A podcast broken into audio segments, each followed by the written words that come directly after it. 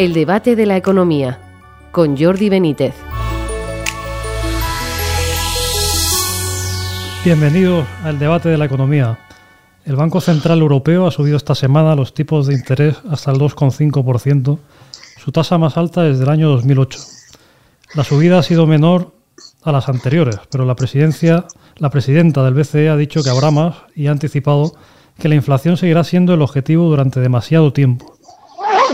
El, aumento prolongado de la inflación y el incremento de los tipos de interés se reflejarán en nuestras vidas en cuestiones como la cesta, la compra y las hipotecas, entre otras.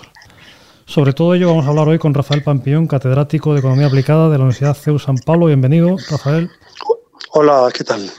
Y José Ramón Pina Arboledas, profesor del IES. Bienvenido, Ramón. Aquí estamos, buenas tardes. Bueno, ¿qué os parece el planteamiento del BCE y su presidenta, en el que habla pues, de más subidas de tipos, una inflación prolongada? ¿Qué impresión os causa? Pues a mí lo que me causa es la de siempre, que es una medida tímida. Porque, vamos a ver, cuando el señor Powell de la Reserva Federal o el Banco Central de Inglaterra están ya por más del 3,5% de tipo de interés básico, me parece que en, Estados Unidos está en el 4%, y, se anuncia que puede estar hasta en el 5. Que nosotros vayamos simplemente subiendo el 0,5, que es lo que subió la Reserva Federal, pero no olvidemos que aún estamos desfasados respecto a esa Reserva Federal. Y por tanto, nuestra moneda, por ejemplo, el euro, pues no va a recuperar el 1,20, que es el nivel, digamos, razonable de euro respecto al dólar.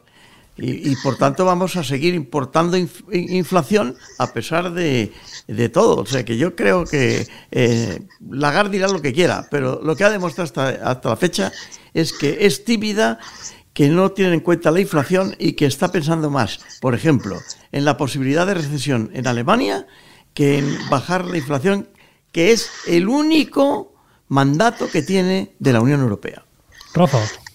Así es, es verdad. O sea que a mí me ha parecido también tímida la subida del 0,50 porque la inflación sigue ahí, en la zona del euro es un 10%. Cierto que en España, por una serie de medidas que se han tomado, está solo en el 6,8. Digo solo porque es muy inferior al 10% de la media de la zona euro, pero todos estamos muy alejados del 2%, que es el objetivo que tiene el Banco Central creo que Lagarde debería haber subido más los tipos. Y no me resisto, ¿verdad?, a decir que la política monetaria es un instrumento para combatir la inflación, pero que la política fiscal también lo es y que han dejado sola a la política monetaria subiendo tipos cuando una reducción del gasto público en España, por ejemplo, permitiría esa reducción del gasto público reducir la demanda agregada y como consecuencia también reducir la inflación. Por tanto, no dejar solo a la política monetaria, sino lo que aprendimos en la facultad del policy mix, es decir, también eh, hacer una política fiscal restrictiva. Oye, Rafael, pero es que además esto ya no solamente es que no sea eh, responsabilidad de Lagarde, es responsabilidad de van der Leyen, ¿no? Que es la, por así decirlo, la, presidenta de, de la Comisión Europea y por tanto es la que tendría que haber tomado esas medidas haciendo que las políticas fiscales de los países, sobre todo del sur, fueran más rigurosas. De manera que en estos momentos tenemos no solamente un gobierno español laxo, como sabemos, sino un gobierno europeo, tanto monetaria como fiscalmente, laxo. Y, cuando entramos en la Unión Europea, todos los economistas, me imagino que tú también, pensábamos, hombre, a ver si esto de entrar en la Unión Europea nos sirve por lo menos para tener rigurosidad fiscal. Sí, ciertamente. Y la entrada en el euro, lo mismo. Porque efectivamente eso hace que cumplamos unas reglas. Y esas reglas son un déficit público del 3%, España está en el, en el 5%, y, una deuda pública que no supera el 60 y estamos en el 118% del PIB. O sea que, que estamos muy gastones y si el gasto fuera eh, en mejorar la productividad, en mejorar eh, en las infraestructuras, en, en, descarbonizar, en la transformación digital. Si fuera en esa dirección, bienvenido sea, pero dar dinero a la gente, dar dinero a los jóvenes, en definitiva, gasto improductivo, gasto innecesario, gasto que, que es suntuario, en definitiva, se puede reducir ese gasto. Pero claro, como estamos cerca de las elecciones, pues aquí todo el mundo gasta para conseguir votos. Oye, ahora, sí, perdona, ahora, se está planteando también por, abrir otro tema, ¿no? Porque, bueno, otro tema que, del que se está hablando es de los controles de precios, ¿no? Porque ha, vuelto, ha vuelto a salir la cuestión de los alimentos, que todos los economistas dicen que es una barbaridad, ¿no? Una barbaridad. Sí, además de una barbaridad, una tontería porque luego no se puede hacer. Porque cuando, cuando topan los precios de productos básicos, lo que se produce es escasez. y entonces, al haber escasez, ¿qué ocurre? Que solo lo pueden comprar las personas con más capacidad de comprar, con lo cual fastidias a los que quieres favorecer. O sea, esto, o sea, los topan No, no, no, no. No, no, no, no, José Ramón, no. Es decir, si tú topas el precio, tú vas a favorecer solo a los amigos del tendero, a los amigos, los que tienen los vecinos, a los que tienen su religión, su raza, pero tú puedes decidir como tendero un precio más bajo, pero claro, es que la gente quiere más y lo que tú dices genera una escasez, eso fijo. Y esa escasez perjudica a toda la economía en su conjunto. Eso es una, tontería como un castillo. O sea, y, además, y luego ahora lo que dice la ministra de Podemos no es topar los precios, es ponerle un 33% a los impuestos. ¿Para qué? Para dar 500 euros, si mal no recuerdo, a las familias desfavorecidas al año. 500 euros que, como todos sabemos, no les resuelve el problema. Claro. Pero que Y esos impuestos, esos impuestos, además, hacia los productores, eso va a repercutir en los precios finales. Claro, claro, porque el escandallo de, los, de, las empresas es coste de materias primas, coste de transporte, coste de personal claro. y coste de capital. Claro, en un producto que es muy inelástico, es decir, es muy rígido, en definitiva, que la gente va a tener que seguir comprando comida, pero a precios más altos, con lo cual más inflación. Es, un poco absurdo. Pero bueno, pero, pero, pero lo que estamos viendo, sin embargo, no sé tú, Rafael, cómo lo ves, pero yo veo que el, gasto suntuario que tú decías está disparado. Tú vas, vas, por las calles y dices, pero bueno, esto no tiene imagen de crisis.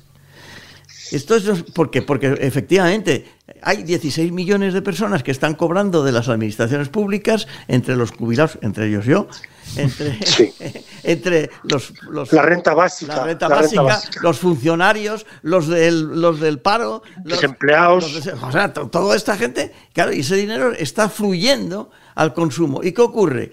El problema, la pregunta que nos tenemos que hacer es, ¿es sostenible? Yo no sé lo que tú piensas. Hombre, es, no es sostenible por la deuda, porque todo eso genera un déficit público que se transforma en deuda. Y si eh, Lagarde, si el Banco Central Europeo deja de comprar la deuda, que dijo que va a ah. empezar a dejar de comprar en marzo, pues entonces tenemos que vender al Reino de España eh, a los mercados para que nos compren. Y no sé si los mercados están dispuestos a comprar a un país que tiene una deuda pública que es el ciento casi 118% del PIB bueno, estarán, dispuestos a comprar con, una condición, que suban los tipos de interés. claro, porque hay más riesgo, riesgo. Con lo cual, lo que se llama el servicio de la, de, la deuda de los presupuestos aumentará y por tanto la inflación, el déficit público, perdón, aumentará. Claro, la, deuda, la deuda además la hemos visto subir esta semana otra vez. en volumen total son 12.000 millones más, pero claro que es el dato de septiembre, el que se conoce, ¿no? No sé si opináis que teniendo en cuenta los próximos, el trimestre que empieza precisamente ahora, que en principio va a ser de menor crecimiento, bueno, en principio y en final, ¿no? Claro, se supone que la, deuda subirá en porcentaje del PIB todavía, todavía más. claro. cuando una economía crece menos, pues tiene más desempleo, tiene que hacer más prestaciones a los parados. Cuando una economía crece menos, recauda menos, por tanto es más gasto y menos ingresos. y eso genera más déficit y más deuda. Y además, como resulta que crece la deuda, pero que es el numerador, pero decrece el denominador, que es el PIB, porque los dos últimos años decreció el menos 0,2% en el primer trimestre, pues claro. Sí, pero este año, José Ramón, es que el PIB, no, pero el PIB, como es el PIB nominal, como es el PIB nominal ah, de la inflación. Ah, claro, en, inflación. Claro. Ah, el denominador aumenta, pues tú fíjate que aumenta mucho la deuda, está en 1,5 billones, pero claro, el denominador como aumenta mucho porque es multiplicar los productos por los precios y los precios han subido mucho, pues el PIB nominal, que es el que se pone en el denominador, pues está también por las nubes. Bueno, pero, por, otra, por, otra parte, esos 4.000 millones que le va a costar los 400 o 500 euros para cada familia al año, resulta que precisamente por lo que estás diciendo, por la inflación, por nominal, la recaudación del Estado se calcula que el año que viene subirá sobre lo presupuesto en más de 30.000 o 40.000 millones de, euros. Oye, pues, pues, pues reparte esa recaudación que simplemente te la ha regalado la inflación y no, y no fastidies al sector productivo. Pues claro, si 18 millones o 16 millones viven de las administraciones públicas y los que trabajan son menos, alguna vez esto explota. Hoy ha habido otra noticia que ha salido esta semana, quería preguntaros sobre ella, a ver qué, qué opináis. Y es esta noticia de, bueno, de Yolanda Díaz que ha decidido admitir la enmienda de, de Bildu sobre las causas de despido que tenga que ver la inspección de trabajo, que las revise antes, ¿no? Las causas de despido de las empresas, ¿no? Que las informe. Eso es, ¿no? Bueno, yo... Por eso José Ramón sabe más, José Ramón. bueno, yo creo que realmente eh, lo que dice... Eh, la enmienda es una enmienda, digamos, flatus voci. de, hecho, eh, de hecho los, inspectores de trabajo ya tendrían, tienen que hacer algún informe. Pero el problema es que esto es el primer paso. Hmm. Al principio se dice, oiga, es que, que sean los inspectores de trabajo los que opinen y, que eso se lo den al juez y que sea el juez. Pero claro, un juez que tiene delante de sí un informe de la inspección de trabajo que dice que las causas que dice la empresa no son las que son, sabiendo que los inspectores de trabajo muchas veces indubio pro operario. ¿eh? sí, así es. Como es así, pues entonces, eh, o sea, es un, paso más. De ahí a decir que ese informe sea no solamente informativo, sino preceptivo y vinculante, pues es otro paso. Y como estamos viendo que aquí no, dan, no, hacen, no dan pasos, puntos sin hilo, pues eso, ese es el problema. El problema no es que no es el efecto, digamos, formal de la, de la enmienda. El problema es la intención que tiene esa enmienda y por dónde va a conducir ese tipo de enmiendas.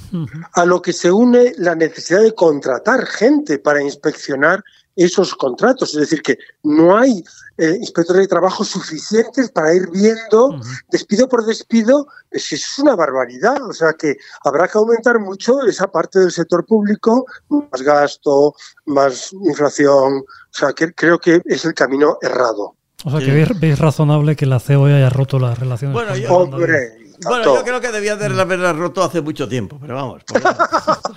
Por eso, yo al señor Garamendi, que ha sido reelegido, ya le hice un artículo antes de su reelección mucho antes diciendo, oiga, usted parece la hermanita de la caridad. O sea, la, la firma del, de los acuerdos del 21 fue un desastre se cargó prácticamente una parte importante de la, de la reforma laboral del 12, que era una reforma realmente que, liberalizaba el mercado de trabajo español. y, y, encima eso de, de, transformar los, los, contratos temporales en fijos discontinuos, que todos sabemos que es una, una un arte de magia estadística, pues eh, o sea, no debía haber firmado eso. Bueno, bueno, pero es que ya, eh, si, si, sigue, si sigue, vamos, le falta eh, eufemísticamente bajarse los pantalones y... ya está. Muy bien, bueno, pues, pues con esto llegamos al, final del debate de la economía. Solo queremos dar muchas gracias a Rafael Pampillón, a José Ramón. Gracias. Muchas gracias a vosotros. Y a ustedes por seguirnos y les esperamos en una próxima edición del debate de la economía.